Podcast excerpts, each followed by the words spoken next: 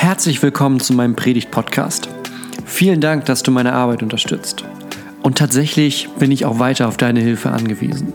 Wenn du magst, teil die Predigten mit deinen Freunden, teil meine YouTube-Videos mit Leuten auf Facebook, auf Twitter oder wo du sonst so unterwegs bist.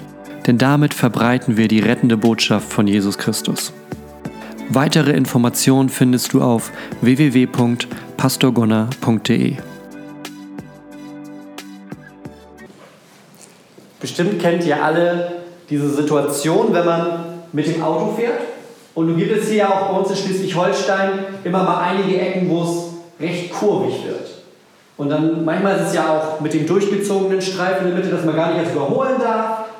Manchmal geht es, aber man überlegt, okay, da kommt jetzt die Kurve, soll ich oder soll ich nicht?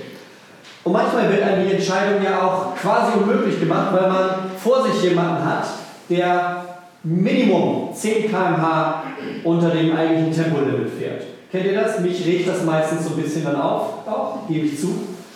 Also da fährt jemand, sagen wir mal das 100, der fährt so Ende 80 vielleicht und man sitzt dahinter, aber nicht nur man selber normalerweise, ne? Auch wenn hier oben nicht so viele Menschen wohnen, da treffen sie sich dann alle. So fünf, sechs Autos hinter dem, der vorne ist. Nun ist die Straße kurvig oder entweder die durchgezogene Linie, das heißt, man hängt richtig hinter dem. Und das hatte ich letzte Woche auch. Ich habe mich, hab mich gefragt, was geht wohl in dem Kopf dieser Person vor? Und ich habe mir zwei Optionen gab es dann für mich irgendwie. Das eine ist, der denkt sich gar nicht viel, weil der gar nicht gemerkt hat, vielleicht, dass er zu langsam ist. Weil ich glaube nicht, dass Leute das aus Boshaftigkeit tun, so langsam zu fahren und denken, mal gucken, wie viele Autos ich hinter mir sammeln kann. Ich glaube, das macht keiner. Das zweite, was ich mir gedacht habe, ist, vielleicht fährt da ja auch jemand so vorsichtig, weil es eben gerade kurvig ist und weil vielleicht Wildwechsel ist, weil Herbst ist, weil eine gute, eine gute Idee ist dahinter. Ja? Ich bin vorsichtig, wer weiß, was los ist. Früh morgens, vielleicht ist es in einer Kurve unter, unter einer Unterführung sogar noch glatt am Ende. Und die hinter mir, eigentlich sind die mir bestimmt dankbar, weil die schütze ich ja gleich noch mit. Die können jetzt ja auch gar nicht rasen. Vielleicht geht das bei so einem Menschen auch im Kopf vor. Ja, man sorgt ein bisschen für Sicherheit. Das Ding ist, und ein paar von euch haben eben ja auch schon mal am Gesicht gesehen, dass euch die Absurdität so ein bisschen klar geworden ist. Das sorgt meistens gar nicht so sehr für Sicherheit, sondern alle anderen nehmen den nicht als einen Anführer wahr, der für Sicherheit sorgt, sondern eigentlich als ein Hindernis. Eigentlich denkt man, okay, fahr wenigstens so schnell wie es geht. Und Jesus der hat in dem einen Text, den wir eben gehört haben, so ein bisschen auch, ist er auf eine Gruppe von Menschen getroffen, die mich daran erinnert haben. Ihr erinnert euch, Jesus und seine Jünger sind am Sabbat, an dem heiligen Tag der Woche im Judentum, unterwegs in die Synagoge. Weil der Tag genau dafür da war. Man ist in die Synagoge gegangen, man hat etwas aus dem Alten Testament gehört, der ganze Tag war einfach dafür da. Und von dieser einen guten Idee. Wir haben einen Tag die Woche, der nur für unsere Beziehung zu Gott da ist, wo die Dinge ruhen dürfen, wo man wirklich einfach bei Gott sein darf, um auch aufzutanken für die anderen Tage der Woche. Stück für Stück wurde im Judentum in manchen Zeiten und bei manchen Gruppierungen da etwas anderes draus. Da wurde nämlich ein Tag draus, der richtig, richtig doll unter die Lupe genommen wurde. Und das erleben Jesus und seine Jünger. Die gehen durch ein Feld durch und die Jünger haben Hunger, es ist wahrscheinlich noch früh am Morgen, vielleicht waren die auch ein bisschen spät dran, mussten schnell los, kein Frühstück gehabt und greifen sich von den Kornehren so ein bisschen was ab und fangen an, das zu essen unterwegs. Nun ist Jesus nicht alleine auf dem Weg zur Synagoge, sondern da kommt noch eine zweite Gruppe, nämlich die Pharisäer. Die Pharisäer, ihr kennt das, entweder aus der Bibel oder vom Getränk, das sind die, die es immer besonders genau nehmen. Und hier ist es genauso. Die sprechen Jesus direkt an, sag mal, siehst du, was, siehst du, was deine Jünger da machen? Hast du das gesehen? Jesus guckt sich vielleicht um, der eine oder andere kaut noch, jemand anderes beißt die Lippen zusammen, um gerade nicht zu kauen. Und die Pharisäer kommen dann natürlich nicht drum herum, Jesus nochmal darauf hinzuweisen, was da los ist. Denn das, was die Jünger machen, das fällt unter Ernten nach dem, nach dem Verständnis von den Pharisäern. Die sagen, wenn man durch ein Feld geht und sich was abrupft, was macht man? Man erntet. Und ernten, sagen die Pharisäer, das ist Arbeit, Arbeit wird am Sabbat nicht gemacht. Und Jesus, und die sind mit dir unterwegs heute Morgen. Das sind die, mit denen du deinen Sabbat verbringst. Nicht nur den, sondern auch die anderen Tage, und die zu deinem engsten Kreis gehören, die nicht mal heute, an unserem heiligen Tag der Woche, das so richtig hinkriegen, sondern jetzt noch anfangen zu ernten.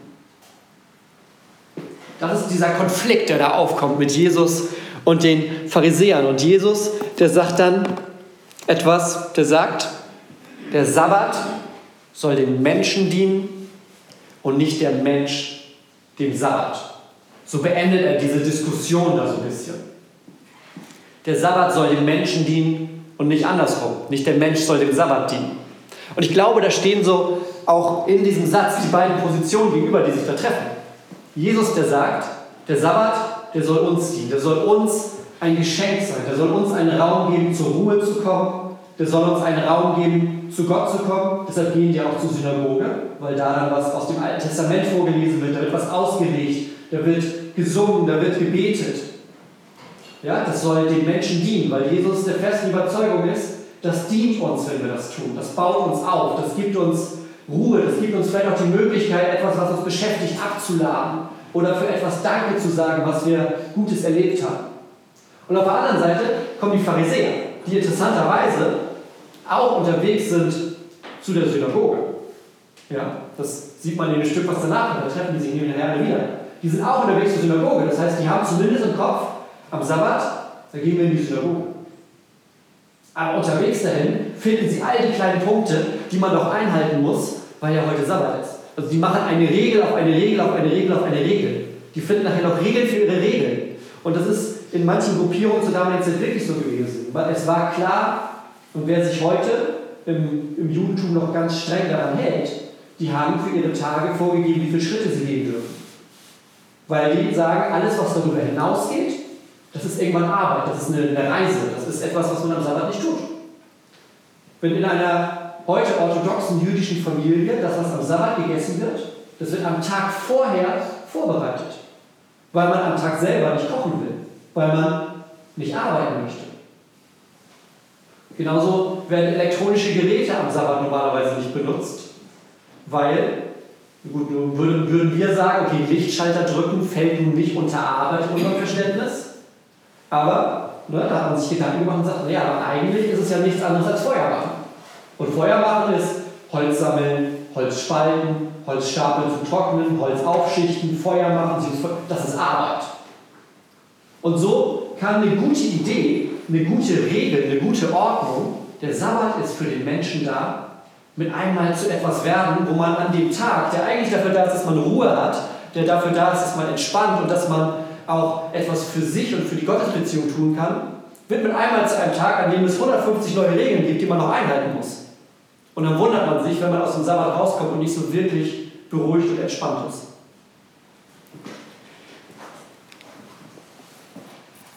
Jesus sagt, steigert euch nicht so in eure Regeln, sodass die am Ende einfach nur euer, einziger Lebensinhalt sind. Das ist kein Leben, sagt er. Er sagt, ja klar, Sabbat bringt Ruhe und Erholung, aber es ist auch nicht die Idee dahinter, sich so reinzusteigern in diese Regeln, dass das alles ist, was am Ende überbleibt. Und so ein bisschen sind die Pharisäer wie der Autofahrer von vorhin. Eigentlich sind die mehr ein Hindernis auf dem guten Weg, den Gott gegeben hat. So wie der Autofahrer mehr ein Hindernis ist auf dieser guten angepassten Regelung, wie schnell man auf einem Stück der Straße fahren darf. Genauso sind die Pharisäer mit dem, was sie rundherum bauen, in diesem Text, den wir gehört haben, eigentlich auch mehr damit beschäftigt, den Sabbat zu etwas zu machen, was er eigentlich gar nicht ist. Die Frage ist, wie können wir heute den Sabbat als ein Geschenk nutzen? Wie können wir den Sabbat als ein Geschenk befolgen? Und wo machen wir uns auch manchmal, wie die Pharisäer, vielleicht selber zu einem Hindernis? Für uns oder für jemand anders? Das ist so meine Frage, die mich bei diesem Text beschäftigt hat in der Woche. Und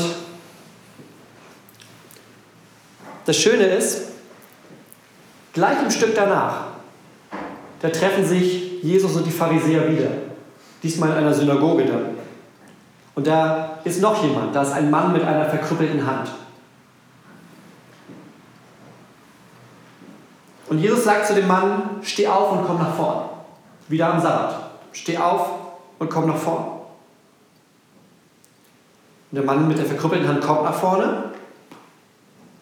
Und Jesus sieht ja rundherum auch wieder Menschen stehen, unter anderem auch wieder Pharisäer. Und er merkt, dass da so eine Spannung in der Luft ist. Und er fragt die, die rundherum stehen, was ist richtig? Am Sabbat Gutes zu tun oder Böses? Einem Mensch das Leben zu retten oder ihn zu töten? Und alle schweigen. Keiner sagt was. Eigentlich eine einfache Frage, müsste man sagen. Ja? Was ist richtig zu tun am Sabbat? Was Gutes oder was Böses? Leben zu retten oder zu töten? Und Jesus guckt rundherum und keiner sagt was. Alle schweigen. Alle schweigen.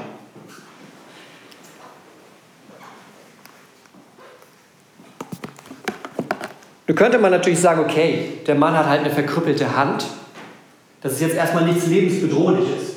Immerhin sitzt er jetzt auch gerade in der Synagoge. Aber was bedeutet denn so eine verkrüppelte Hand zur damaligen Zeit?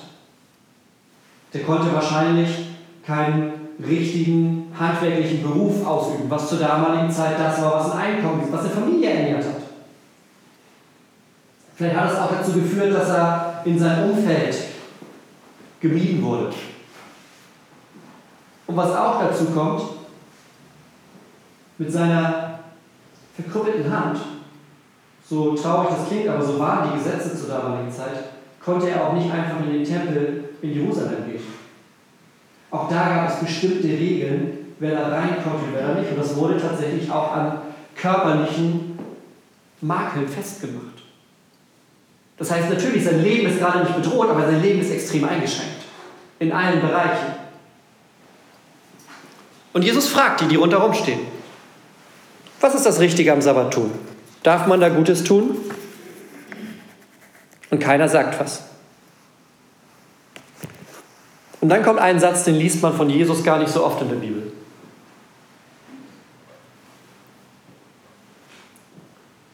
Also sie schwiegen. Jesus sah sie der Reihe nach an, voll Zorn und zugleich tief betrübt über ihr verstocktes Herz. Jesus wird wütend und tief betrübt über die verschlossenen Herzen der Menschen, die da stehen. Er fackelt dann auch nicht lange, heilt die Hand des Mannes und die Pharisäer fühlen sich darin bestätigt. Siehst du, er hat schon wieder nicht sich an den Sabbat gehalten. Also in der ersten Geschichte sind sie sauer, weil welche, die mit ihm unterwegs sind und Hunger haben, was gegessen haben. In der zweiten sind sie sauer, weil Jesus einem Mann die Hand geheilt hat, die vielleicht schon über Jahre lang in seinem Leben eingeschränkt hat. Und alles, worauf die schauen, ist, welcher Tag steht gerade im Kalender. Ein Tag später wäre es denen wahrscheinlich gar nicht so wichtig gewesen, die Heilung. Aber sie waren so fokussiert darauf, was darf ich heute und was darf ich heute nicht.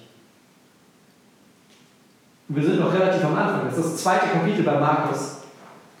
Aber danach kommt schon der Satz, dass sie dann losziehen und sich überlegen, wie werden wir den los? Wie werden wir diesen Jesus? Das hat schon gereicht. Das hat schon gereicht, dass er einen Mann geheilt hat am Sabbat dass er am Sabbat Gutes getan hat. Und ich frage mich, wo bauen wir solche Schranken auf um was Gutes? Wo bauen wir Regeln und Zäune und Dinge, die Gott uns gegeben hat, damit die eigentlich uns gut tun sollen?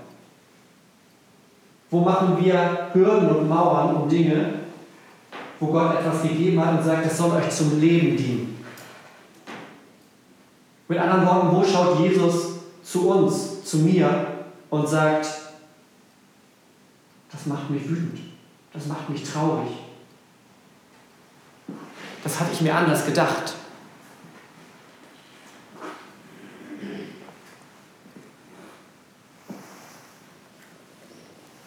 Und ich glaube, das ist eine, eine feine Linie, auf der wir uns manchmal bewegen. Zwischen dieses Verständnis von, wir müssen doch gucken, dass alles richtig läuft in unserem Glauben. Wir müssen doch gucken, dass alles nach den Ordnungen verläuft, so wie es zu sein hat. Und natürlich sind wir da gerade besonders darauf fokussiert, weil unser Leben gefühlt jede Woche neue Regeln kriegt, an die wir uns halten müssen. Ihr habt ja die meisten von euch diesen Weg schon auf euch genommen, als ihr euch angemeldet habt für diesen Gottesdienst heute. Und wenn nicht, dann müsst ihr euch draußen noch eintragen und mit Masken rein und Bänke sind abgesperrt und so weiter. Aber mit dem Vertrauen, dass wir sagen, okay, das ist etwas, was uns einleuchtet. Auf der anderen Seite sind dann die Pharisäer, die sagen, naja, am Sabbat, da geht es erstmal darum, dass wir auf jeden Fall das, also es bleibt ja nicht mehr viel über zu tun am Ende. So kommt man auch zu einem Ergebnis. Und Jesus, der sagt aber, der Sabbat soll uns dienen. Der Sabbat soll uns erfrischen. Der Sabbat soll uns dazu bringen, zu Gott zu kommen, Gott zu loben, etwas zu lernen, zu beten. Und ich glaube, auch in uns ist manchmal dieser kleine Pharisäer drin, der dann dafür sorgt, Grenzen zu machen, wo Gott eigentlich gar keine Grenze sieht. Die Regeln höher zu halten als den Geist. Wir haben es vorhin aus dem Korintherbrief gehört. Wir alle sind Briefe, wir alle sind Schriftstücke, wir alle sind etwas, was Menschen lesen können. Was haben die Menschen in der letzten Woche gelesen, als sie dich gesehen haben? Wahrscheinlich eine Mischung aus Gutem und Schlechtem. Bei mir ist es zumindest so. Die Frage ist, was ist das, was bleibt? Und was ist das, wo, wenn jemand draufschaut und sagt, das ist ein Leben, das motiviert ist, weil Gott einen Unterschied macht, weil Gott Freiheit schenkt, weil Gott einen Raum schenkt, wo nicht die ganzen Regeln mit, du musst der Beste, der Schnellste, der Schönste, der Erfolgreichste, der Reichste sein, sondern du darfst einfach sein. Du darfst einfach sein, weil du ein Kind Gottes bist. Du darfst einfach sein, weil Gott dich liebt. Du darfst einfach sein, weil Gott sagt, ich sehe dich. Ich sehe dich mit allem, was da ist. Und genau so wie du bist, so gehe ich diesen Weg mit dir. Und dann dürfen wir diesen kleinen Pharisäer auch mal zum Schweigen bringen, der dann gleich wieder anfängt und 10, 20 Regeln und 10, 20 Grenzen aufmachen möchte zu dem, was Gott uns eigentlich Gutes geschenkt hat zu dem, von dem Gott sagt, das ist etwas, das soll der Freiheit dienen, das soll der Beziehung zwischen dir und mir dienen. Und immer wenn wir uns an diesen Jesus ranwagen, ja, die Konflikte entstehen hier ja auch, weil die Pharisäer auf Jesus treffen. Immer wenn wir uns an diesen Jesus ranwagen, werden wir mit dieser Freiheit überrascht. Mit dieser Freiheit, die größer ist als die ganzen kleinen Regeln. Und ich glaube, dass ist auch eine Freiheit, die uns manchmal Angst machen kann. Eine Freiheit, die sagen kann, was könnte denn passieren, wenn ich das wirklich zulasse, diese Freiheit mit diesem Jesus, der sagt, wir gucken erstmal auf das Eigentliche, was zählt, auf dich als Menschen. Wir gucken auf dich als Kind Gottes. Wir gucken auf dich als Geschöpf in einer Welt, in der nicht immer alles glatt läuft. Und gucken nicht auf 20, 30 Regeln rundherum, die wir hochgebaut haben, um etwas zu beschützen, was wir dadurch immer nur kleiner machen.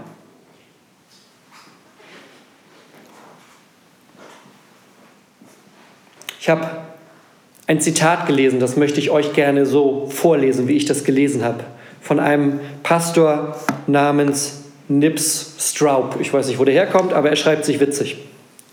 Und der hat gesagt, die schwierige Wahrheit des Kreuzes ist, dass wir lieber Jesus töten würden, als durch seine Liebe verwandelt zu werden. Wir ziehen einen schlafenden Gott, der unseren Riten und Ritualen unterworfen ist, dem aktiven, die Kategorie sprengenden Gott vor, der unserem Leben immer gegenwärtig ist. Auf welchem Feld geht Jesus in unserem Leben umher und pflückt Kornehren von unseren heiligen Ritualen? Welches sind die wesentlichen Kategorien unseres Lebens, die Jesus bedroht? Das ist das, was die Pharisäer gemacht haben. Die haben sich lieber danach zusammengesetzt und überlegt, wie werden wir den los anstatt darüber nachzudenken, dass er gesagt hat, der Sabbat ist für den Menschen da, nicht der Mensch für den Sabbat. Der Sabbat ist ein Tag, der euch Freiheit schenken soll. Ist ein Tag, der euch dienen soll in eurer Beziehung zu Gott. Und mit einmal ist das, glaube ich, ganz nah, wenn wir diesen Satz hören, dass das die schwierige Wahrheit des Kreuzes ist. dass wir auch diese radikale Freiheit lieber ein Stück zur Seite drücken, bevor wir die zu dicht an das ranlassen, was wir auch teilweise mit ganz vielen Mauern und Zäunen aufgebaut haben.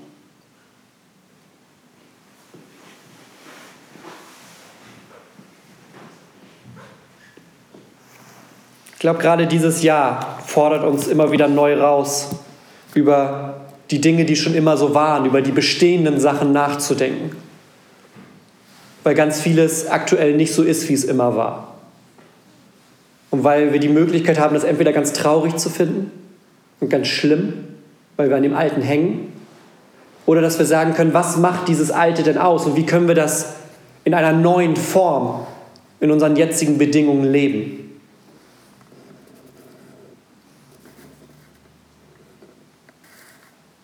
Also sind wir wie diese besorgten Pharisäer? Denn die hatten Grund zur Sorge. Denn Jesus ist alles andere als sicher. Er ist gefährlich. Mit einer gefährlichen Freiheit. Und das ist er heute immer noch. Lasst uns gemeinsam beten.